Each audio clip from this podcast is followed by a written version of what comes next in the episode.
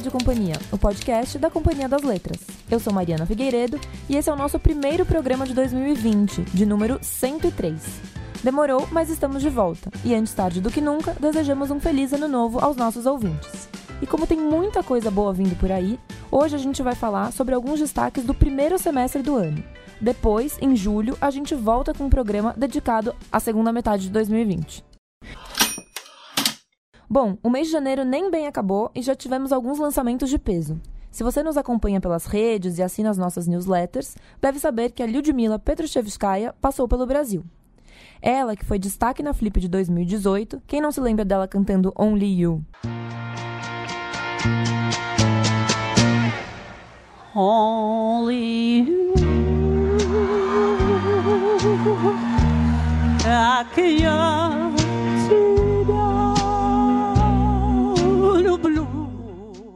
Pois bem, a Lyudmila participou de lançamentos de seu novo livro A Menininha do Hotel Metropol, no Rio de Janeiro e em São Paulo. Outro livro que deu muito o que falar logo no começo desse ano foi o Tormenta, de Thaís Oyama, que traz uma análise do primeiro ano do governo de Jair Bolsonaro. A obra foi destaque na imprensa nacional e, em menos de uma semana nas livrarias, já entrou nas principais listas de mais vendidos. E este mês também tivemos o lançamento da edição de Mulherzinhas pela Penguin, o livro que inspirou o filme Adoráveis Mulheres, que concorre a seis categorias no Oscar, incluindo Melhor Filme. Também tivemos A Barata, uma sátira política sobre o Brexit e a instabilidade do mundo atual, de Ian McEwan, As Pequenas Virtudes, de Natalia Ginsburg, um livro de relatos da autora de Léxico Familiar e Família Manzoni, a biografia de Martinho Lutero, da historiadora Linda Roper, e ainda o lançamento mundial dos repórteres do Washington Post e vencedores do Pulitzer, Philip Rucker e Carol Loning. Um gênio muito estável, a ameaça de Donald Trump à democracia. Então, agora, para falar do que vem por aí, hoje a gente vai ouvir a Julia Schwartz, publisher dos selos Seguinte, Letrinhas, Pequenas Ar, Companhia de Mesa, Fontanar e Paralela, o Marcelo Ferroni, publisher dos selos Alfaguara, Objetiva e Suma, o Otávio Costa, responsável pelos selos Companhia, Portfólio Penguin, Penguin e Quadrinhos na CIA, e também o Ricardo Tepperman, da Zaar e dos clássicos Zaar. Agora, a gente começa com Otávio Costa, que listou alguns lançamentos de destaque do primeiro semestre. Eu vou falar de alguns destaques entre os lançamentos de 2020 do selo Companhia das Letras e começo pela não ficção nacional. Esta é para nós uma temporada de grandes reportagens, a qual nós abrimos com Tormenta, da jornalista Thais Oyama, livro que já causou imensa polêmica e chegou na semana de lançamento à lista dos mais vendidos. É um painel do ano 1 do governo Bolsonaro, como ainda não se via visto, não é? recheado de bastidores inéditos, que contou com acesso a diversas fontes do círculo íntimo do presidente. O livro já está à venda e eu diria que é a leitura fundamental para compreender o ano que passou e nos ajudar a vislumbrar o que nos aguarda. Ainda na série Grandes Reportagens, queria mencionar a organização da Malu Gaspar, uma história de tirar o fôlego da Odebrecht, da, da empreiteira, e que é também, à sua maneira, uma história do capitalismo no Brasil e de suas relações espúrias com o Estado dos anos 70 até a Lava Jato. Eu estou lendo o livro neste momento e é realmente excepcional. Para quem quiser um aperitivo, recomendo o trecho publicado no número de dezembro da revista Piauí, sobre as relações entre Emílio Debrecht e Lula. Falando em Lula, é, neste ano deve enfim sair a sua biografia da Lavra do Fernando Moraes e que certamente não deixará ninguém indiferente. Seguindo com não ficção, em fevereiro nós lançamos Meninos de Zinco, da Bielorrússia Svetlana Alexievich, ganhadora do Nobel de 2017 e reconhecida pela maneira realmente inovadora, não é, com que uh, ela trata a narrativa oral de testemunhas comuns da grande história, em geral grandes tragédias. Da Svetlana, uh, que aqui no Brasil não é enorme sucesso de público e também de crítica, claro. Nós já lançamos livros sobre o desastre de Chernobyl, as mulheres e crianças na Segunda Guerra e a derrocada da experiência soviética. Bem, agora ela trata da guerra do Afeganistão, conflito ocorrido ali nos estertores da Guerra Fria, que opôs indiretamente os dois polos e que foi especialmente sangrento, né? custou uma enormidade de vidas soviéticas. O livro é muito importante porque à época houve muita censura, não é, dos fatos e Números da Guerra, e a Svetlana conseguiu, através da voz das pessoas que viveram conflito, né? enfermeiras, soldados, habitantes ali de, de, de, vilarejos, testemunhas silenciosas, recuperar a verdade. É, bem, na sequência eu menciono A Fonte da Autoestima, da Toni Morrison, um dos maiores nomes da literatura americana contemporânea, morta há pouco, há menos de um ano, autor de romances como Amada e, e O Olho Mais Azul, uh, exímios em abordar os conflitos de raça e gênero na sociedade americana. A Fonte da Autoestima é um trabalho de não ficção da Toni Morrison, ela que é também importante, ensaísta e observadora da, da sociedade, da arte e cultura americanas, né? Uh, e reúne três longos ensaios, um deles sobre o 11 de setembro, o segundo uma meditação sobre Martin Luther King e o seu legado, e o terceiro uma elegia ao James Baldwin, né, um dos maiores autores americanos do século XX, é, é, que teve muita influência na obra da, da Toni Morrison, também importante ensaísta é, e, e, comentarista é, de questões de gênero, raça e cultura, é, e publicado pela companhia. Bem, a lista de lançamentos na área da não ficção é muito extensa, mas eu não posso terminar deixar de citar brevemente Três Irmãs, da autora sino-britânica Jung Chang, de quem publicamos Cisnes Selvagens e A Imperatriz de Ferro. Três Irmãs é a história de, de três mulheres que operaram no, nos bastidores do poder, mas foram fundamentais para a formação da China moderna. Por fim, uh, cito ainda que será o último livro do neurologista uh, e mestre da narrativa de divulgação científica, Oliver Sacks, uma coletânea póstuma de seus escritos esparsos, chamada Tudo em Seu Lugar. Bem, mas retomando o fio da meada, menciono Recordações de Minha Inexistência, da historiadora, ensaísta e militante feminista Rebecca Zonit, autora do famoso ensaio, famoso e, tão influente ensaio Man Explain Things to Me, uh, de quem já lançamos a coletânea A Mãe de Todas as Perguntas. Uh, o livro de memórias da Rebecca Zonit será publicado em maio, mesmo mês em que vamos editar de quem é esta história. Nova coletânea de ensaios da autora e que tem por fio condutor o conflito em torno de narrativas não é? é, é de uma mesma história, a batalha pela afirmação dos pontos de vista das minorias e de que maneira a narrativa dominante e branca tem tentado resistir. Bem, volto rapidamente à não ficção nacional, uh, já que estamos falando em narrativas de mulheres para anunciar que neste mesmo mês de maio publicamos o livro de memórias, memórias é, lacunares e, e, fragmentares, mas poderosas, da Pagu, é, figura de proa do nosso modernismo. Este é também um ano muito importante para a poesia na companhia, a começar por Carlos de Assunção, poeta que vem recebendo nova e justa atenção e cuja obra completa lançamos agora em março sob o título Não Parei de Gritar. Logo no mês seguinte, publicamos mais uma obra completa em volume único, desta vez a do Cacaso, Antônio Carlos de Brito, uma das maiores vozes dos anos 60 e 70 e que, além de poeta, era um grande letrista. Algo a destacar porque essa é a primeira vez em que também suas letras completas estarão reunidas. Bem, falando em Cacaso, lembro da coletânea As 26 Poetas Hoje, organizada pela Heloísa Buarque de Holanda, que reúne só poetas, mulheres ativas no presente e cujo título faz referência à já mítica coletânea 26 Poetas Hoje, organizada pela mesma Luísa nos anos 70, e que tem o Cacaso como um de seus destaques, ele que foi também um dos principais teóricos dessa geração, a dita geração mimeógrafo. Ainda falando em poesia, vale anunciar o lançamento de livros inéditos de poetas brasileiros importantes, eh, como Angélica Freitas e Armando Freitas Filho, além de uma nova coletânea de poemas inéditos no Brasil, uh, da poeta polonesa Wisława Szymborska, que teve não é, excelente uh, recepção de crítica e público entre nós. O livro é, se chama Para o Meu Coração num Domingo e sai ainda em abril. Por fim, eu queria destacar é, uma antologia de poesia queer que nós vamos lançar no segundo semestre, já no finzinho do ano. Uh, são poetas da antiguidade aos tempos presentes e o volume é organizado pelo Ricardo Domenech. Ainda me falta falar de ficção.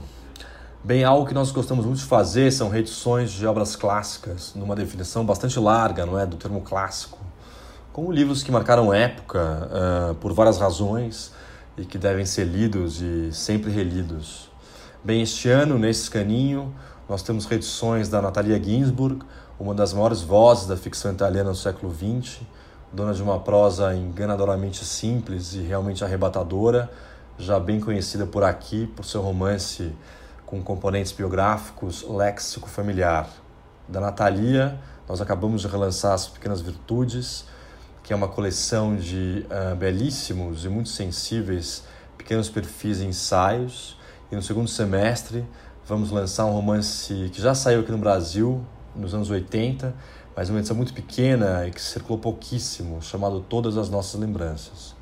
Nós passamos também a reeditar este ano o autor inglês Christopher Isherwood, uh, que escreveu o romance biográfico Adeus a Berlim, ambientado nos círculos gays da capital alemã, já nos estertores da, da permissiva República de Weimar, enquanto se testemunhava a terrível ascensão do nazismo. Adeus a Berlim, que havia sido lançado pela companhia nos anos 80, volta ao nosso catálogo junto com a sua sequência, Sr. Norris Muda de Trem, lançado lá fora num volume só como Histórias de Berlim, e que sai aqui também é, é, é, é num díptico com o primeiro romance.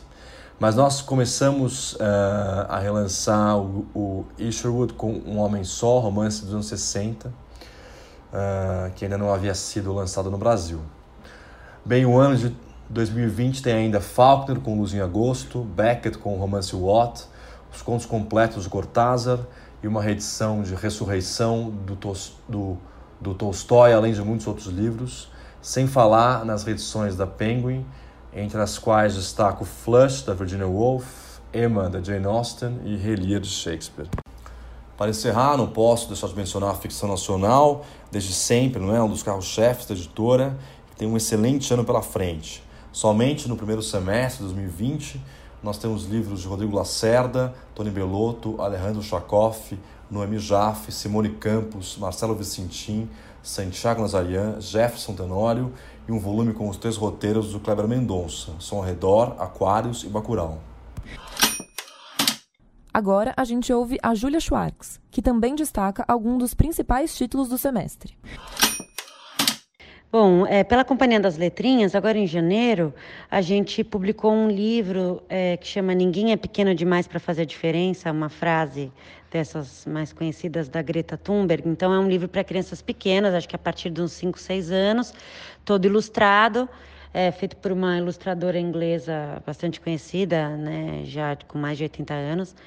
E, e ela contou de um jeito bem simples para crianças bem novas, não só a história da Greta, né, e por que, que ela ficou essa menina que todo mundo conhece, mas também um pouco de por que, que ela, o que, que inquietou ela. Então, é uma conversa um pouco também sobre as mudanças climáticas e o que está acontecendo com o planeta. E também em janeiro a gente lançou um outro livro é, que eu fico super animada, que chama O Carteiro Encolheu. É, é, ele é um irmão, ou é par de um outro livro que é um dos mais, é, de mais sucesso da, da Letrinhas, que chama é, o, é, o Carteiro Chegou, e que é muito legal, a história de um carteiro que vai entregando cartas para personagens dos contos de fada, né, personagens famosos. Só que o que é mais divertido no livro é que ele tem mesmo é, o envelopinho e dentro do envelope tem as cartinhas e várias outras coisas que vêm em cada um. E aí, nesse outro livro, que também foi feito pelo mesmo casal, um casal inglês, eu acho que os livros são da década de 70, uma coisa assim, são antigos, não tenho certeza. Eles também fizeram um outro livro sobre o carteiro que chama O Carteiro Encolheu. Então, ele tomou a poção da, da Alice, do País das Maravilhas, e ficou pequenininho. E aí, ele também vive uma aventura entregando cartas, ou uma aventura com personagens dos contos de fadas mais famosos, mas tem até uma lupinha que vem nesse, e aí tem várias coisas. Tem tem jogo, sabe, tabuleiro para jogo, tem carta, tem todo tipo de coisa.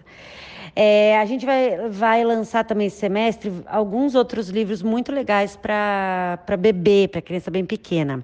Um chama Grande Caixa do Bebê. Ela vem com, acho que, nove livrinhos desses cartonados durinhos, quadradinho bem pequeno, Com, e aí tem um que é, sei lá, família. Então tem um pai, mãe, irmã, né? E o desenho. Também ilustrados pelo, pelo Jonathan Alberg, né? O autor do Carteiro. E tem um que é brincadeiras, então tem, sei lá, bola, pular, né? Então tem esses nove livrinhos dentro dessa caixinha, uma graça. A gente também vai lançar mais pro, pro meio do ano um volume daquela coleção do Pum, sabe? Quem soltou o Pum é um personagem, um cachorro chamado Pum. É, que a gente já, também é um super sucesso, a gente já fez acho que seis livros. A gente vai fazer uma, uma edição desses livros de banho do Pum. Então, um Pum de banho. Uma fofura também cheia daqueles trocadilhos, né? De que o Pum é, quando, dentro da água fica fedido, essas coisas. E um outro livro cartonado para bebê que chama Baleia na Banheira, que é da mesma autora ilustradora de outros dois livros que a gente já lançou de super sucesso para criança bem pequenininha. Então, tem um que é na hora de dormir, que vai entrando todos os bichos, que a gente já fez muito, é, um bem muito cansado e bem acordado. E agora esse Baleia na Banheira, que vai sempre entrando mais bichos para tomar banho com a banheira.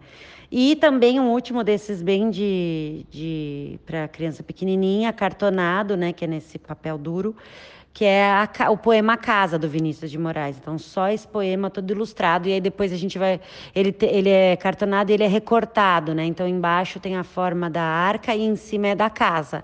E o próximo que a gente vai fazer pra, é o do pato, então embaixo também a arca e em cima recortado o formato do pato, com ilustrações da Silvana Rando, que também Tá super, super bonito.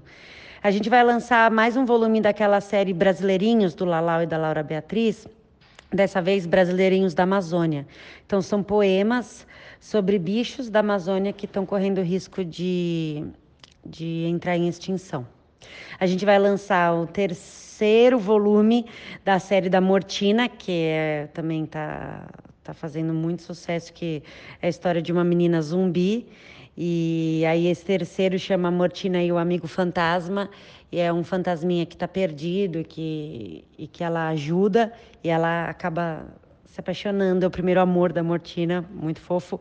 Tem um livro que eu amo, que chama Princesa Kevin, que é a história de um menino Kevin que vai um dia vai todo mundo pode ir fantasiado na escola e ele quer ir fantasiado de princesa e e ele não entende por que, que os outros estão achando isso estranho.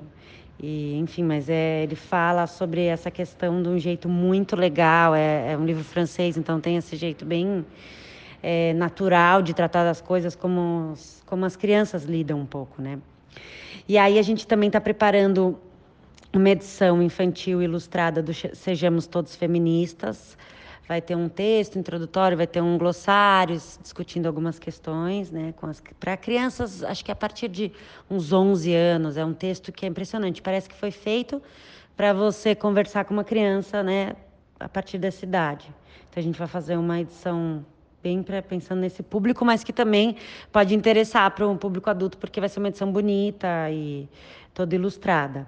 E o texto é o mesmo.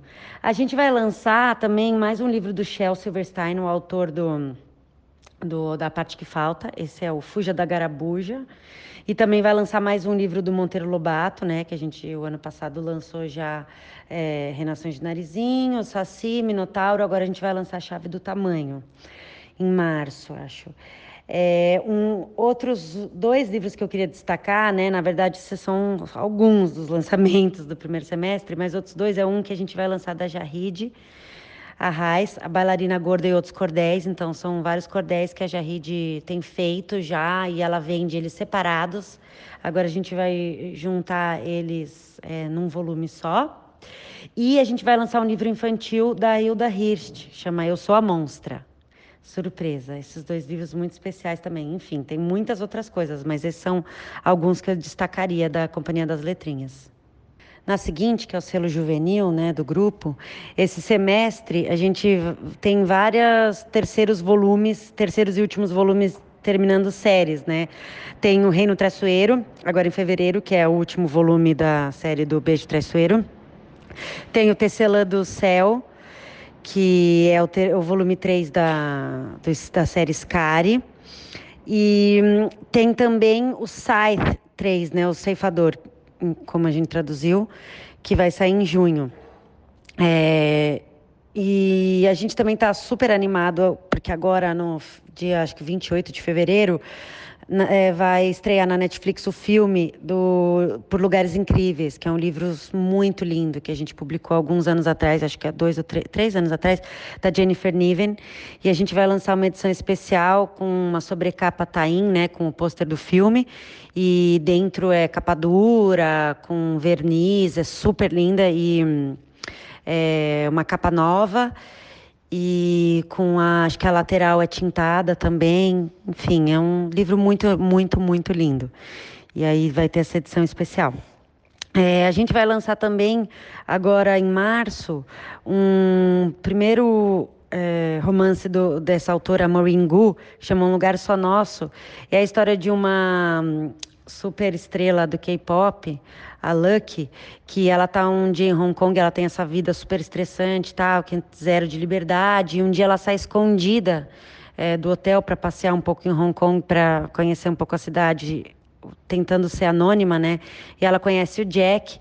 E, e o Jack ele é um paparazzo, mas ele não sabe que a Lucky é a Lucky. Ele acha que é uma menina normal e aí eles é, passam o dia por uma circunstância, eles se encontram e pa passam um dia junto, vão se gostando e tal, e uma hora o Jack percebe quem é a Lucky, só que aí ele fica nessa dúvida se ele tira uma foto e manda para o jornal, ele vai ganhar uma grana, só que ele vai super ofender ela, magoar ela, ou, é, ou se não tira, ou como ele conta isso, sem ela achar que ele já que ele tinha ido atrás dela de propósito.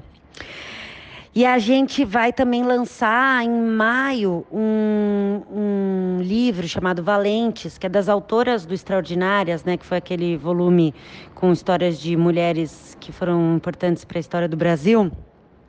Esses são histórias de refugiados, né, de imigrantes ou refugiados, isso é uma coisa que o livro explica, mas enfim, conta a história de, 15, de pessoas de mais de 15 nacionalidades que, que se mudaram para o Brasil tem, sei lá, desde Síria, Haiti, Bolívia, Venezuela, Cuba, ex-Yugoslávia, mais de 15 nacionalidades.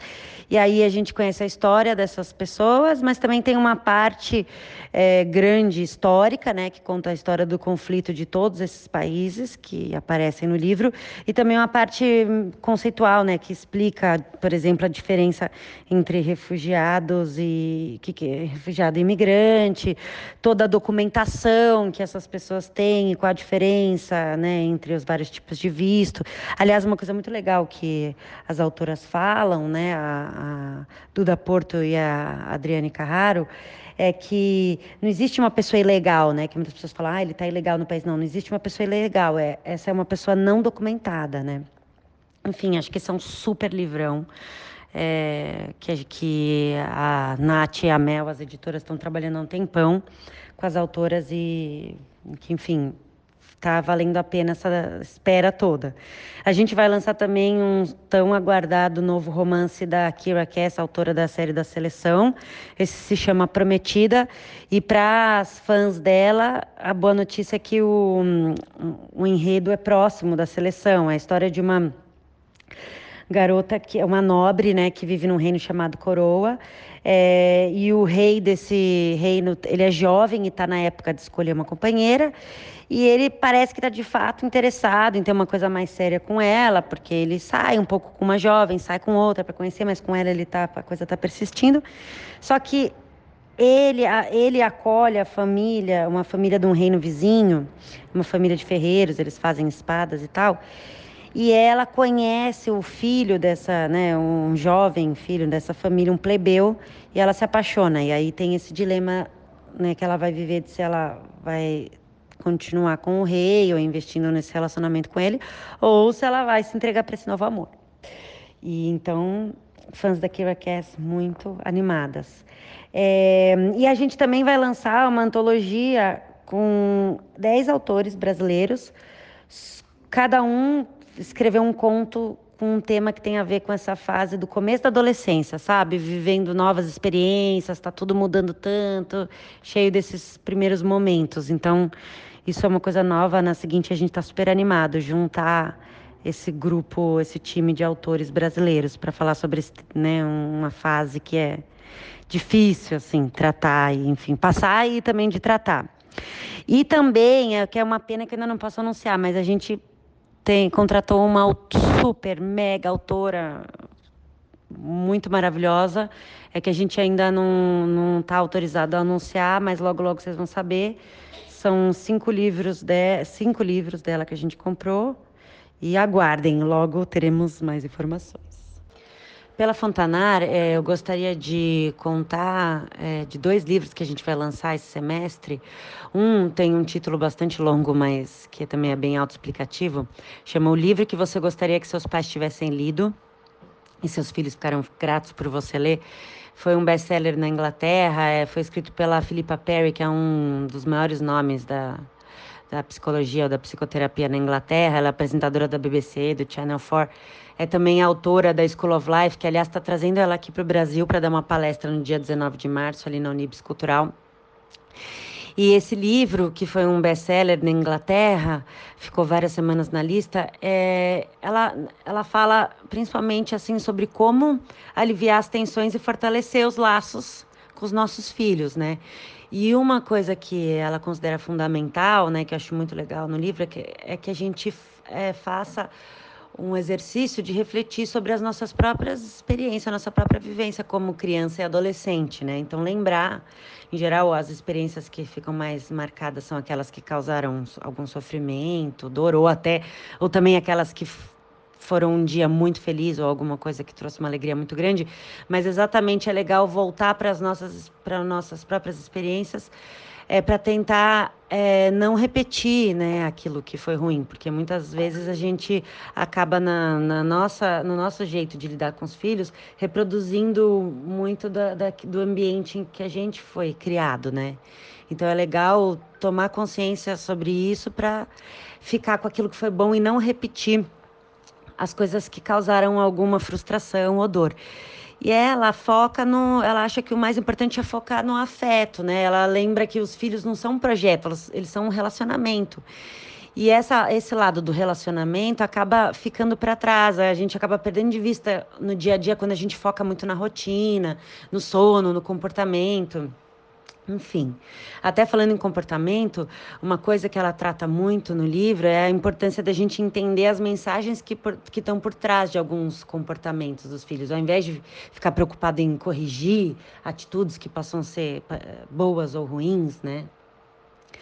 É, o mais importante é entender por que, que as crianças estão agindo daquele jeito. Aquilo tem uma mensagem por trás. Então, enfim, ela sempre chama a gente a, a voltar a, a, dar mais importância para o relacionamento, né? Mais do que é, algumas coisas que a gente às vezes quer ver resultados, ou que a criança tem que fazer assim ou assado. É, muito menos o, a forma ou o que, que ela está fazendo, mas como o jeito como você está é, lidando com ela, sabe? Ao conduzir essa situação.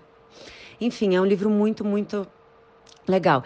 E um outro, num tema bastante diferente, é, que por enquanto a gente está chamando de Como Não Falir Seu Casamento, né? Não sei ainda se vai ficar esse o título, mas ele está é, tá sendo escrito pela Denise Damiani, que é uma executiva na área de negócios, tecnologia, né?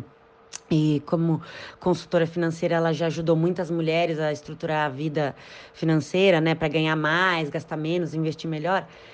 É, mas o que acontece é que, como ela tem uma carreira basicamente masculina, é, ela, ao longo dos anos, foi notando que tem uma falta de presença é, e da divisão feminina no mundo dos negócios, né? Então, nessa trajetória, ela foi desenvolvendo vários projetos para ajudar essa nova geração de mulheres independentes, né, no trabalho, nas finanças, e que tem estão abrindo espaço no mundo corporativo, né, e subindo e, e e é, ocupando cargos que antes eram majoritariamente masculinos mesmo, né? Mas, então, durante esses anos, né, e, e, participando desses projetos, desenvolvendo esses projetos, ela juntou mais de 500 entrevistas com mulheres no Brasil e nas Américas, né, de diferentes grupos sociais, econômicos e tal.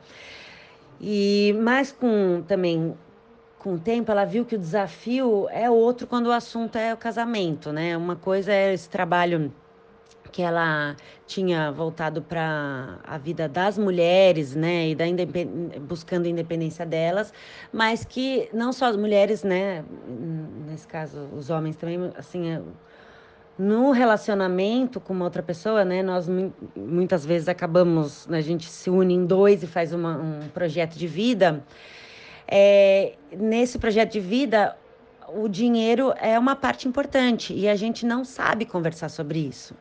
Então, fazer esse planejamento a dois pode parecer uma coisa simples, mas é, tem ele, por junto disso tem muitas dificuldades que podem às vezes até atrapalhar essa, esse casal, né, essa união. Então, ela está escrevendo um livro que é cheio de casos reais e aí tem casais não só hétero, né? Mas também tem casais gays e, e, e de vários também é, grupos sociais e econômicos.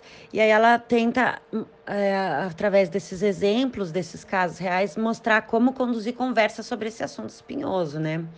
E para ter também um, uma relação saudável nesse, nesse território. Na paralela, a gente publica tanto ficção quanto não ficção. Então, é, em ficção, eu queria só é, lembrar que a gente vai lançar agora em maio o The Play, que é o terceiro volume da série Briar You, da El Kennedy. Ele é um spin-off da série Amores Improváveis, né? As fãs estão super aguardando. É, vamos também lançar mais um livro da Taylor Jenkins Reid, autora do Sete Maridos de Evelyn Hugo e da Daisy Jones and the Six, dois livros maravilhosos. É, agora a gente vai lançar o One True Loves, né, nesse primeiro semestre ainda. E aí nós vamos lançar é, três livros de, é, de autoras que estreantes no Brasil. Então, um é o 44 capítulos sobre quatro homens da Bibi Easton, que é um livro super divertido é, de uma mulher que está naquela fase do casamento com filhos novos, a vida sexual meio desanimada, e ela diz que o marido é muito frio. E aí ela começa a escrever um diário, meio que reclamando disso e lembrando do primeiro namorado. E aí o marido pega esse diário sem querer, ela fica desesperada, mas surpreendentemente a reação é positiva. O marido à noite fica mais animado e tal, e aí ela faz o quê? Começa a escrever um diário, mas aí de propósito para provocar ele. Ela também tem outras intenções, que é fazer com que ele faça uma tatuagem com o nome dela, é, com que, fazer com que ele elogie ela, porque ela fala que ele é um frio e nunca faz um elogio. Enfim, é muito divertido o livro, porque você vê ela lá tentando manipular ele no diário, contando as histórias, e ao mesmo tempo ela conta, tem o diário que é o verdadeiro, que é o não é o feito pro marido, e aí ela mostra como na vida real as coisas são muito menos glamurosas um pouco uma coisa irônica até com os próprios romances mais hot e tal, então divertidíssimo. É, outro livro que a gente vai lançar nesse primeiro semestre, outro romance, chama Em Cinco Anos, ou Daqui a Cinco Anos, agora não me lembro como a gente traduziu, In Five Years, da Rebecca Searle, é, sobre uma, uma advogada, a Dani Cohan, que tá assim, começa, o livro começa no dia do, da entrevista, talvez a mais importante da vida dela, e aí, no meio da entrevista, fazem uma pergunta para ela dessas que costumamos fazer: Ah, como você se imagina daqui a cinco anos? Nesse mesmo dia, o namorado dela pede ela em casamento, né, o David. E aí, de noite, é, ela cai no sono e ela, no sonho, ela acorda como se fosse nesse mesmo dia, só que dali a cinco anos. E do lado dela quem tá lá é um outro homem, um completo estranho. Esse sonho é muito intenso. Ela, só que ela é uma mulher racional, advogada, não, não acredita muito nessas coisas e toca a vida em frente, né? Porque quando ela acorda, ela fica assim muito, com uma sensação muito forte. Só que, passados quatro anos e meio, ela vai jantar com a melhor amiga dela, a Bela, e o ainda noivo dela, o David, para conhecer o novo namorado da Bela. E quem é esse novo namorado da Bela? Senão exatamente o homem que ela viu no sonho. Então, tchan, tchan, tchan, tchan, leiam para saber o que acontece. E o outro livro, é o livro que tá, tá, foi lançado agora há pouco tempo nos Estados Unidos e está na lista do, do New York Times desde que saiu, chama Dear Edward, a autora é a Anne Napolitano. E conta a história, a gente já sabe desde o começo, a história de um voo que decola de Nova York para Los Angeles, e a gente sabe desde o começo que esse voo vai cair. Tem 192 passageiros e só um garoto de 12 anos, o Edward Adler, vai sobreviver. Então o livro intercala, é, um, vai contando a história de alguns desses 192 passageiros, né? Então você sabe, por exemplo, tem uma mulher que está fazendo um teste de gravidez no banheiro, um milionário de Wall Street está lá cantando a, a aeromoça, tem um soldado que está voltando ferido do Afeganistão, tem dois pais que estão se mudando para outro lado do país com os filhos adolescentes, enfim. O livro conta a história de alguns desses passageiros e, ao mesmo tempo, também conta a história do Edward, que está lutando para entender o significado da sobrevivência dele, né? Aquele único sobrevivente, e também tentando lidar com essa fama estranha e tal, tentando encontrar um lugar para ele ali sem família, né? Porque ele perdeu os pais também no voo, ele tá morando com o tio e a tia. E ele tem só uma amiga, que é uma vizinha, a garota que mora do lado dele, a Shea. E aí acontece que os dois encontram, escondido na garagem do tio, sacos de cartas de parentes é, dos sobreviventes ou pessoas que escreveram para ele com relação a esses outros passageiros do avião. O livro já foi vendido para mais de 13 países, enfim, é uma leitura muito, muito forte. E de não ficção, eu queria contar sobre um livro muito bacana do Samuel Gomes, é, que por enquanto a gente está com o título de Guardei no Armário, que é o nome do canal do Samuca. Ele nesse canal ele entrevista pessoas contando como pessoas é, homossexuais contando como saíram do armário. E no livro, ele, metade do livro é a história dele, que o, o Samuca, ele é negro de uma família é, evangélica, muito religiosa.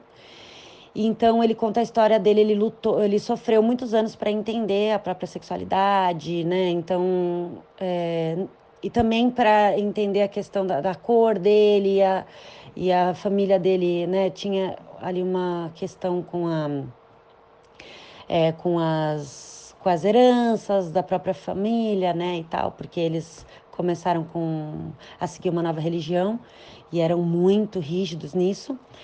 Então, é, metade do livro conta essa história dele, né? Como essa descoberta, como foi difícil. Ele primeiro lidava com os desejos dele como pecado e tal. E na segunda metade tem entrevistas, é, acho que por volta de oito entrevistas, dez entrevistas, com outras pessoas contando também como foi esse processo delas, né? O Samuca sempre fala, quando você vai conversar com um amigo gay é, e você quer ajudá-lo de alguma forma, né? Com, pergunta como foi essa para ele sair do armário, porque esse é sempre o momento mais doloroso, porque é, tem a parte dele de se entender, mas também de lidar com a família, que sempre tem questões delicadas, né? Pode ser mais fácil ou menos, mais difícil ou menos, quer dizer, né? Porque em geral é difícil. Mas esse é um momento delicado, então por isso que ele fez esse canal para falar sobre esse momento e, e o livro é sobre isso. Acho que é um livro muito, muito bacana. E também tem outras duas é, reedições muito importantes. Uma está saindo essa nova edição da Dieta da Mente, que é um best-seller não só nos Estados Unidos, mas aqui no Brasil também.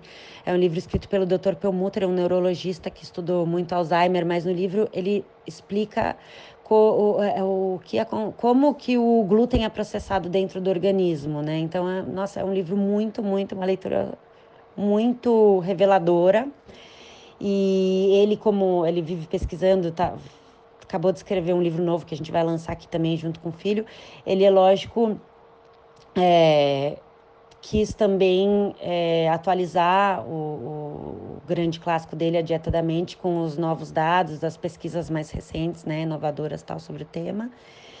E um outro livro que a gente vai relançar é o A Moda Imita a Vida, do André Carvalhal, que quando saiu em 2014 já logo fez muito sucesso, né? Até hoje ele, ele é super lido, porque ele mostra os bastidores das equipes de marketing, né? Os, os criadores por trás das maiores marcas de moda do Brasil. É, ele virou meio que um guia de como criar uma marca, não só de moda, né? Mas desde lá para cá, de 2014 para cá, muita coisa mudou. É, a importância dos conceitos que são apresentados no livro, não, né? Então, assim, os desafios de se pensar uma marca, eles continuam sendo essenciais, né, para comunicar uma marca de sucesso. Mas o André quis fazer essa edição ampliada para incluir episódios mais recentes, né, da moda brasileira, né, para poder falar de marcas que apareceram depois de 2014. Pela companhia de mesa, a gente vai lançar um livro é, chamado Divina Alquimia, da Patrícia Lu, é, uma chefe brasileira, e o livro é todo de, de receitas veganas, né? Tem para ele é dividido por as sessões são de situações diversas, então tem uma parte de brunch, uma de jantar em família, uma de comida árabe, fast food. Enfim, o livro está ficando lindo, são são receitas incríveis. Ela, a Patrícia tem uma criatividade, é, nossa, é uma coisa, e ela conhece os, os temperos e uma variedade de ingredientes que, que é inimaginável. Outro livro é, de receitas que a gente vai lançar esse primeiro semestre é um, um terceiro livro do Otoleng. É, não sei, quem não conhece, Otoleng é um super chefe israelense, é radicado em Londres. É, a gente já lançou Jerusalém, um livro de receitas é, israelenses, e um outro livro chamado Comida de Verdade, só com receitas vegetarianas. Esse se chama Simples, então a ideia é exatamente essa: são 130 receitas, é, mas com a ideia de que elas sejam fáceis, né, para fazer no dia a dia. Então tem algumas receitas que podem ser preparadas com antecedência, outras que ficam prontas em menos de 30 minutos, uma sessão com receitas com menos de 10 ingredientes, enfim, um super livro também. E um terceiro lançamento que eu queria mencionar, que é muito especial, que a gente vai lançar uma edição do Não é Sopa, da Nina Horta, revisto, todo revisto pela Nina. É, a gente, infelizmente, não tem a, Nina, a companhia mais da Nina, isso tem pouco tempo, né? No ano passado a Nina morreu. Mas a gente já estava trabalhando com ela há um bom tempo nessa nova edição. A Nina, a Nina releu o livro todo, a gente encadernou para ela uma cópia, porque ela foi anotando na lateral das páginas, fazendo comentários. E a gente escaneou esses comentários e vai reproduzir eles mesmo na lateral assim do, do livro. É, eu sei que tem muita gente esperando por, por uma reimpressão desse livro, mas ele vai vir ainda mais especial. Na sequência, eu converso com Marcelo Ferroni para falar dos selos Alfaguara, Objetiva e Suma. Marcelo Ferroni, tudo bem? Tudo bom? Conta pra gente quais são os destaques do primeiro semestre do selo Objetiva. É, bom, o selo Objetiva ele publica é, títulos de não ficção, né, brasileiros e estrangeiros. Eu posso aí citar é, três livros que vêm por aí, é, que são bem interessantes. Na parte internacional, a gente tem uma, um livro que trata da juventude, da infância e juventude do Hitler, chama o Jovem Hitler, e é, uma, é um livro não muito grande, mas muito detalhado e que pega aspectos é, pouco conhecidos da vida dele e, e desse caminho, né, dessa formação é, é, que acabou levando o Hitler a ser, enfim, é, é, quem ele se tornou, né? Ah, e a gente tem é, dos livros nacionais, acho que eu poderia citar dois livros bem legais aí que estão que a gente está fechando nesses, é, nesses próximos meses. É, um é o livro, um livro novo do Luiz Fernando Veríssimo, é uma antologia é, enorme. É uma, a gente tem, tentou fazer uma grande é, compilação da obra do Veríssimo tentando abranger desde as primeiras crônicas nos anos 60, 70, até as mais contemporâneas. Então, é, o leitor vai acompanhando as fases do Veríssimo, os temas recorrentes, é, vai vendo ele desenvolvendo os textos. É, é, a primeira vez que a gente faz um volume dessa, dessa envergadura é, reunindo a obra dele. E vai ser uma edição especial, a gente vai fazer ela em capa dura. Eu acho que é uma coisa bem legal para reunir a obra, a obra do, do Luiz Fernando Veríssimo.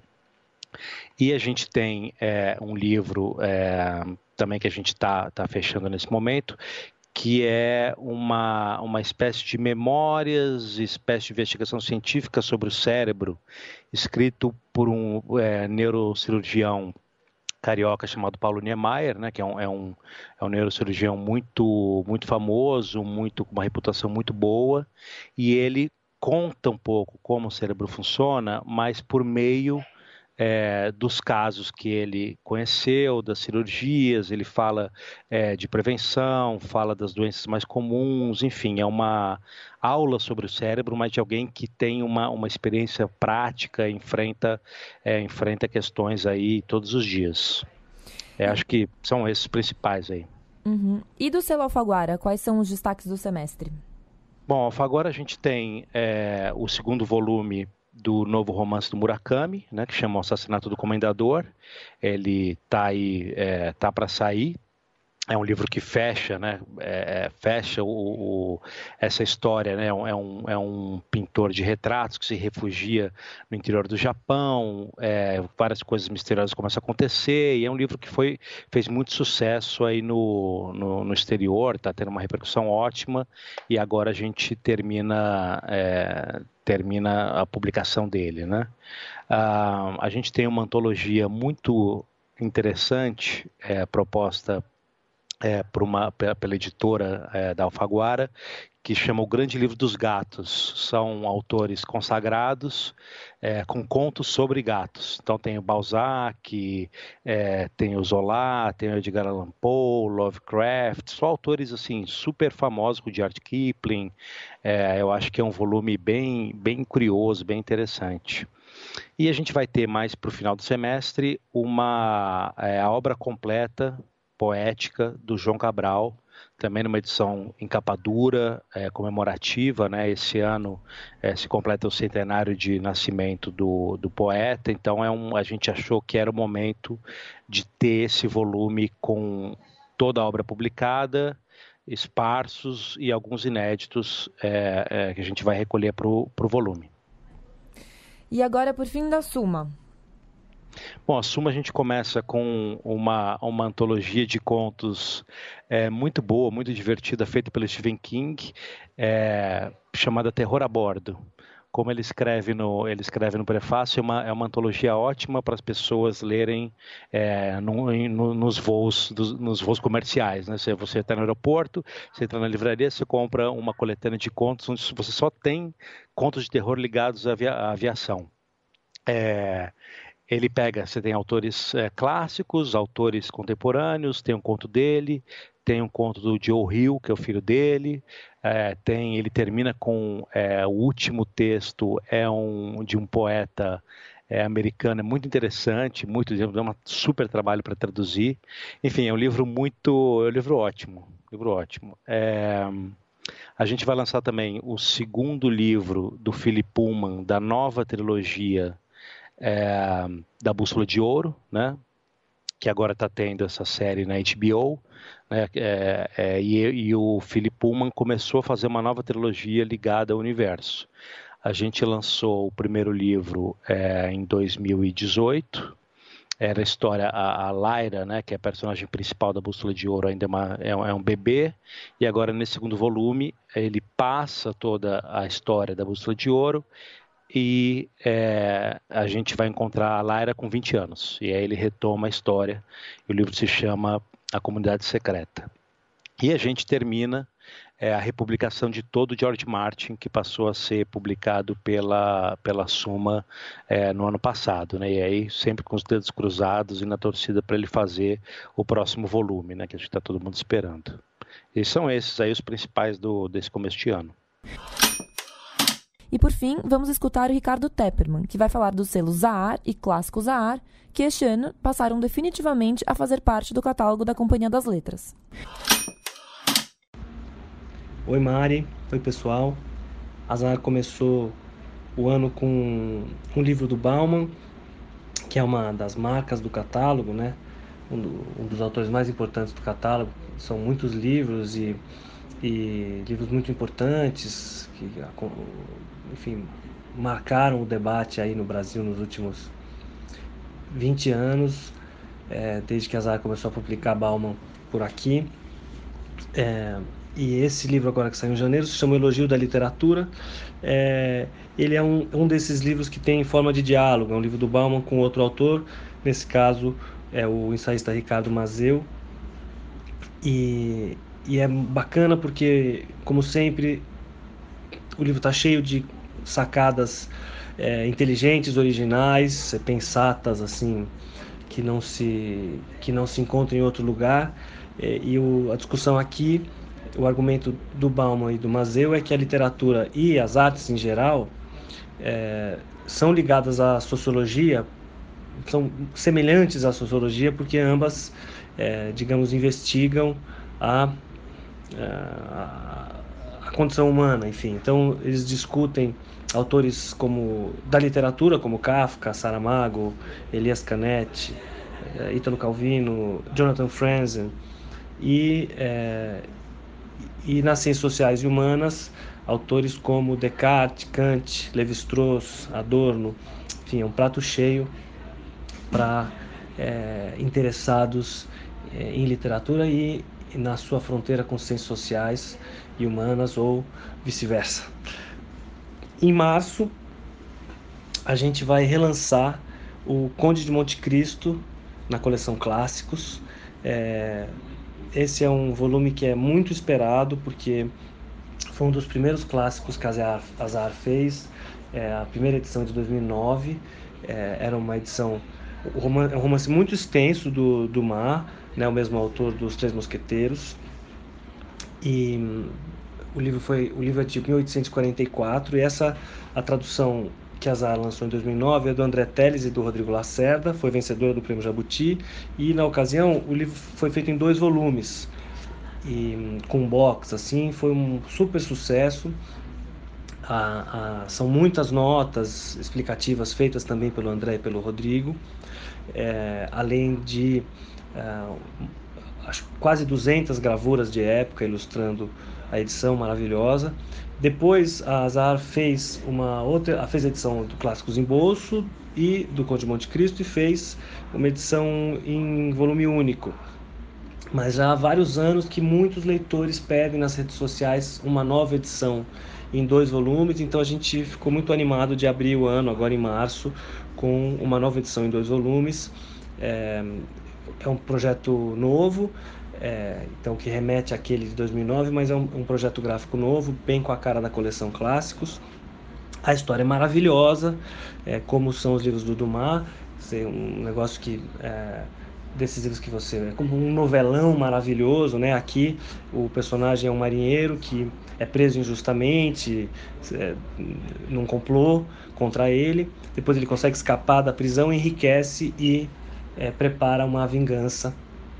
Enfim, então isso tudo na França do século XIX, o mundo pós-revolução francesa, em que tem uma enorme novidade que é a possibilidade de, de mobilidade social. Então todas as relações é, afetivas, profissionais, as relações ficam passam a ser, é, digamos, também mediadas por essa possibilidade de mobilidade social que acontece com, com esse marinheiro, por exemplo. Enfim, muito animado aqui para ver é, essa edição pronta. É, depois, em abril, é, a gente vai lançar um livro que tem feito muito barulho no debate internacional e também no Brasil, o debate sobre desigualdade, um debate que ganhou que é importante uh, uh, desde sempre, mas que ganhou muita proeminência nos últimos anos. É, houve muito avanço na academia, a gente tem, né, é, não à toa, o livro que ganhou o prêmio Jabuti no ano passado, é um livro sobre uma história da desigualdade no Brasil, pelo Pedro Souza, e, e ganhou o prêmio Melhor Livro do Ano, e né, um negócio, uma novidade, o Jabuti, um livro super acadêmico. O debate sobre desigualdade está muito aquecido aqui é, de economistas à esquerda para economistas no centro e, e na direita pensante. É, é um debate de é, enorme importância. Esse livro de que eu estou falando, que a Azar lança em abril, se chama Violência e História da Desigualdade, da Idade da Pedra ao Século XXI. É um livro do Walter Scheidel, que é professor em Stanford. É, em inglês, o livro se chama uh, The Great Leveler, o Grande Nivelador, porque a discussão é que ele faz em, nesse, nesse enorme tratado de, de história econômica é como é que as grandes nivelações na sociedade aconteceram, quando é que aconteceram. Porque o que ele pega é, nessa história de longa duração, por isso o subtítulo da Idade da Pedra do século XXI é a constatação de que a desigualdade marca a civilização desde sempre, a desigualdade econômica. Então, brincando, é uma espécie de sapiens da desigualdade. Estou é, brincando porque no escopo é, mas é um trabalho muito denso de história econômica. Na, na verdade, não tem, não é, essa, não, não, é exatamente um livro de divulgação, é, ainda que seja de fácil leitura. É um livro muito denso, é, muito interessante e o ponto que é um ponto polêmico, mas que é, digamos ainda não foi refutado pelos especialistas em desigualdade, é que é, além da desigualdade ser uma marca da civilização, não há registro de experiências de redução de desigualdade que não sejam em grandes catástrofes e experiências de violência em massa. Quer dizer, não se reduziu a, de maneira significativa a desigualdade econômica no mundo sem ser por meio de destruição, destruição em grande escala. Então, o Scheidel é, usa a metáfora dos quatro cavaleiros do Apocalipse para falar dos quatro tipos de acontecimentos principais que uh, diminuíram a desigualdade, que são guerras, com grandes guerras com mobilização em massa, é, grandes revoluções, falência total do Estado e pestes catastróficas. Então, esses são os acontecimentos que, na verdade, destroem as fortunas dos ricos e, por isso, diminuem a desigualdade. Então, não é algo que você produza com paz e estabilidade. É, os tempos de paz e estabilidade são tempos de aumento da desigualdade. Isso é um, é um, um tapa na cara, né, da, digamos, de todo o debate que se dá é, atualmente, porque uh, você coloca um desafio enorme é, e, e não, não, vimos ainda uma, uma, uma recusa do argumento. Ah, é, tem recusas interessantes é, é políticas, mas não uma recusa, digamos, é, teórica propriamente. O, o ponto positivo, se é que há algum, é que é, o Scheidel não vê é, possibilidade do, desse tipo de grande violência que aconteceu historicamente voltar num, num futuro próximo, mas, é, por outro lado, também é, ele vê com muita desconfiança qualquer perspectiva de um futuro mais, mais igual, mais equitativo. Bom, é, em maio a gente lança uma biografia portentosa do Charles de Gaulle, é um trabalho do Julian Jackson, que é um historiador britânico, professor na Universidade de Londres. É, ele é, se baseou em arquivos que foram abertos apenas muito recentemente, então o livro traz muita novidade. É, não tem hoje no Brasil uma biografia é, importante do De Gaulle e no, internacionalmente há mais de 20 anos que não havia um trabalho importante com novidade. Então, acho que vai gerar enorme interesse. É, o De Gaulle é um personagem fascinante, e como muitos de vocês sabem, ele é a figura que era um, um jovem general no início da Segunda Guerra, que se recusou a aceitar a capitulação da França. Então fugiu para a Inglaterra e da Inglaterra ele liderou a resistência aos nazistas durante a Segunda Guerra. É, é, estabeleceu uma relação conflituosa com Churchill, e isso é um, é um dos temas centrais do livro, que é, que é um debate muito interessante. Vai ser interessante também comparar a maneira como essa mesma relação foi tratada na biografia do Churchill, que a Companhia das Letras publica no mesmo mês de maio. E também entre as novidades do livro tem uma discussão sobre a, a, a formação conservadora do De Gaulle e e a maneira como ele depois, já presidente da França, ele, é, ele é o primeiro presidente da Quinta República Francesa em 59, fica 10 anos, e a, como que ele lidou com os protestos de maio de 68. Então isso tudo muito interessante no livro.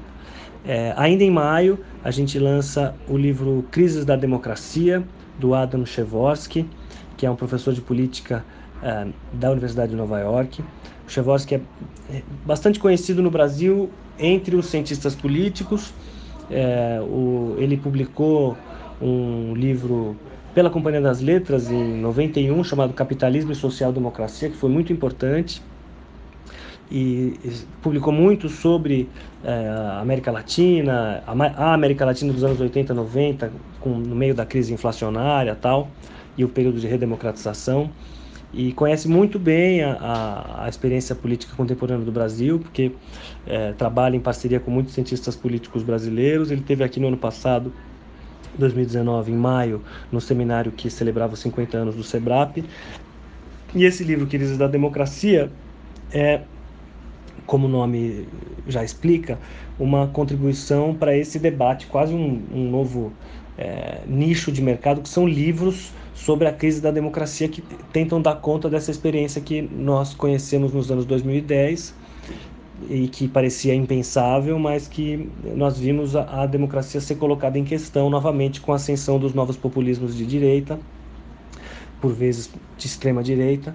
É, então, há vários livros que vêm sendo lançados sobre esse tema. O mais famoso é Como as Democracias Morrem, do Steven Levitsky e Daniel Ziblatt, que a Zahar lançou em 2018, que já vendeu quase 100 mil exemplares. É, esse livro do Chevorsky tem uma característica que o distingue dos demais, que é o, o tipo de uso de dados que ele faz. É uma ciência política baseada em dados é, com muita comparação, uns esquemas, uns esquemas comparativos muito eloquentes e interessantes. Então, ele tenta chegar em, em, em digamos, índices. É, por exemplo, estudando historicamente, as vezes em que crises econômicas levaram a rupturas, rupturas democráticas e, e, quais tipos de ruptura democrática, golpe, é, de cima para baixo, um, instabilidade, enfim. É, e também o caso de crises igual, econômicas igualmente fortes que não acabaram com a democracia, enfim. E aí vai tentando criar índices, qual é a chance que determinado país, marcado por tais e tais circunstâncias, sofra uma ruptura democrática, enfim. É, e, claro, ele tenta buscar as causas e explicações para as crises da democracia atual, de novo procurando identificar recorrências, tendências tal, enfim. Como no velho ditado, é, o Chevorsky brinca que o pessimista é apenas o otimista bem informado. Então, é, ele se define na conclusão como moderadamente pessimista. Então, não é que ele não acha que a democracia está realmente em risco na maioria dos países, mas tampouco vê alguma coisa que possa acabar com essa sensação de descontentamento. Então, a, a, a, como a, crise da, essa crise, essas crises da democracia têm raízes profundas na maneira como a economia está organizada, como as sociedades estão organizadas, não não só a política. Então, é meio como a sugestão é que a gente tem que se preparar para uma maratona. Esse essa sensação de descontentamento ou desespero para para muitos de nós, não, na opinião dele, não vai ser aliviado por nas eleições, em, em próximas eleições. Quer dizer, é, é algo, algo que deve perdurar, ainda que não haja, na opinião dele, grande risco para a ruptura democrática na maioria dos países. Esse, esse desconforto continua por bastante tempo. Esse é um pouco o recado do livro.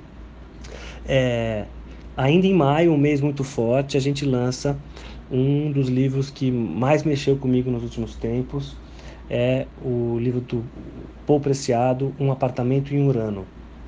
Uma coletânea de textos que o Preciado publicou no Le Monde é, desde o início dos anos 2010, é, precedido por uma apresentação deliciosa da Virginie Despentes, é, autora do Vernon Subutex, é, com quem ele namorou por muitos anos. E e, uma, e uma, um texto inédito do Preciado, que é, é intitulado Um Apartamento em Urano, em que é, é, ele explica que o, a escolha dessa metáfora, né, porque Urano é o planeta mais frio do sistema solar, é o primeiro a ser descoberto é, com o uso de um telescópio, e, e foi usado como metáfora por um, um cara que o, Preciado define como o primeiro ativista sexual europeu, chamado Karl Heinrich Ulrich, e que criou essa metáfora do uranismo na metade do século XIX para definir o que ele chamava de terceiro sexo. Então, o que a metáfora que o Preciado recupera tem a ver com essa ideia de um terceiro sexo. Na verdade, ele sonha com esse apartamento em Urano, onde ele poderia viver fora das relações de poder, das taxonomias sexuais, raciais e de gênero que marcam essa experiência contemporânea. Na verdade, Paul Preciado nasceu como Beatriz Preciado em 1970, numa pequena cidade da Espanha, em plena ditadura do Franco. Ele estudou filosofia e Teoria de Gênero na New School em Nova York, falando do Derrida, e depois fez doutorado em Princeton. É, além dos, do, dessas, dessa introdução que eu mencionei brevemente, tem um, um conjunto de textos que formam uma espécie de, é, é, de, de sub, subconjunto na coletânea e que ele chama de Crônicas do Cruzamento ou Crônicas da Transição, que são justamente os textos em que o Preciado relata a sua transformação de Beatriz em Paul. Então fala dos hormônios, é, que ele começou a tomar em 2004, é, da mudança de nome legal, que gerou, enfim, um debate muito interessante. É, ele primeiro pensou se chamar Marcos, em homenagem ao comandante Marcos, subcomandante Marcos, é, do, do, líder dos zapatistas no México. Depois isso gerou uma enorme discussão, porque ele, como espanhol, estava tomando para si uma como se fosse uma espécie de, de, atitude colonialista, foi muito criticado. Depois ele, ele, ele, discute como ele repensou essa escolha do nome e opta por se chamar Paul. É, então, tem essa discussão sobre política, normatividade é muito forte no livro. Ele recusa toda a simplificação, é um pensamento muito sofisticado. Ele diz: Eu não sou mulher, eu não sou homem, eu não sou heterossexual, eu não sou homossexual, não sou nem bissexual. Eu sou dissidente do sistema binário e estou por aqui é, das políticas de identidade. É meio é, uma coisa muito provocadora, muito singular. É, ele, na verdade, trata também do, é, enquanto está discutindo essa experiência muito pessoal, ele está discutindo todo o nosso sistema político e, e, tratando dos temas de atualidade, né, como ele está escrevendo no jornal. Então, trata da experiência da crise da dívida na Grécia, ele estava morando em Atenas, trata da chegada do Trump ao poder, é, de maneira mais geral, de novas formas de violência masculina, é, de apropriação tecnológica do útero, e ele tem uma relação importante com o sistema de artes e discute o papel dos museus como possíveis motores de transformação, enfim. É, é eu não tenho lembrança de ter lido um autor é, de filosofia política contemporânea que mexesse tanto comigo, que tratasse desses temas de maneira tão original e provocadora. Um apartamento em Urano é um livraço mais dois livros. É, em junho a gente lança os dois, dois livros é, é, de Esther Duflo, um deles em parceria com Abhit Banerjee, é o casal de economistas, ela francesa e ele indiano, que recebeu o Nobel de Economia no ano passado. São professores no MIT e há mais de 20 anos se dedicam a estudar a pobreza, como combater a pobreza. E, enfim, o, o ponto do trabalho o, centro do trabalho deles é análise econômica das políticas públicas, avaliação de políticas públicas, com foco nos países pobres. E é uma abordagem que no Brasil é, parece muito novidade, apesar de ser algo relativamente conhecido internacionalmente. No nosso debate público ainda gera é, controvérsia é, a maneira como eles é, desenvolveram ferramentas para avaliar impacto e eficácia ou falta de eficácia de programas de vacinação, saneamento, educação, enfim. Em junho sai então Lutar contra a Pobreza, que é, é só da Esther do Flo, e o segundo, é, por hora ainda sem título em português, Good Economics for Hard Times, que é do casal. Lutar contra a Pobreza foi publicado na França em dois volumes, a gente vai reunir num só. É, eles são as conferências da Esther Duflo no Collège de France em 2009. O livro tem quatro partes: a primeira sobre microcrédito, a segunda sobre governança e corrupção, a terceira sobre educação e a quarta sobre saúde. Ela é muito clara, muito didática e hum, acho que o livro vai ter contribuição importante, ainda mais em ano de, de eleições municipais. É também o caso do Good Economics for Hard Times, é, em que eles discutem é, de maneira mais geral é, e com mais temas como endereçar questões como desigualdade, globalização, as grandes transformações tecnológicas que são muitas vezes disruptivas, o baixo crescimento, ao mesmo tempo a aceleração das mudanças climáticas, enfim. Realmente fico na torcida para que uh, o nosso debate público melhore de nível, mas eu tenho certeza que esses livros são contribuições importantes para isso. E antecipando, em 2021, a Azar publica o primeiro livro da dupla do Flo Banerjee, é um clássico entre economistas e cientistas sociais, é, foi lançado originalmente em 2011, se chama Poor Economics. último livro que nós vamos falar hoje, é, em junho também, é, Gênesis, um livro do Guido Tonelli, que é um é, físico italiano, e um livro simplesmente sobre a origem do universo, literalmente, porque ele explica é, o Big Bang, os segundos, é, os primeiríssimos segundos desde a criação do universo, é uma clareza impressionante, é, sem sacrificar a complexidade da discussão. É interessante porque ele mobiliza uma pergunta metafísica para dar relevância à discussão sobre, sobre uh, a física da origem do mundo, então tem essa singularidade, né? A, a pergunta que ele, o, que, o, comentário que ele faz é que nenhuma sociedade, pequena ou grande, pode prescindir de um grande mito ou uma grande história sobre a origem do mundo. Então, ele, a brincadeira ou a, a, a relação que ele estabelece com o mito bíblico da Gênesis tem a ver com a ideia de que também a explicação científica é uma grande história é, sobre a origem do mundo. É, e por isso ele, inclusive, divide o, cap... o, o, o, miolo do livro é dividido em sete capítulos, intitulados dia 1, dia 2, dia 3, dia 4 até dia 7, né, remetendo ao, mito bíblico da criação do mundo em sete dias. E, e, ele é como se reconstituísse a criação do universo, não só dia a dia, minuto a minuto, mas segundo a segundo. Quer dizer, como é que. Um, como é que e aí chega claro no buraco negro e, e qual é a perspectiva para o fim talvez né? É, então é como se para ele o acelerador de partículas cumprisse hoje o mesmo papel que os oráculos gregos ou os mitos gregos é, que é buscar resposta para as para mais antigas das perguntas ou para as mais antigas das perguntas.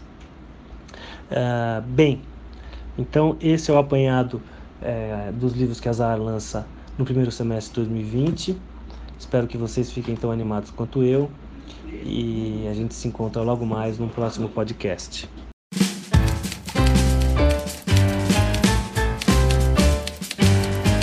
Bom, e o nosso programa fica por aqui.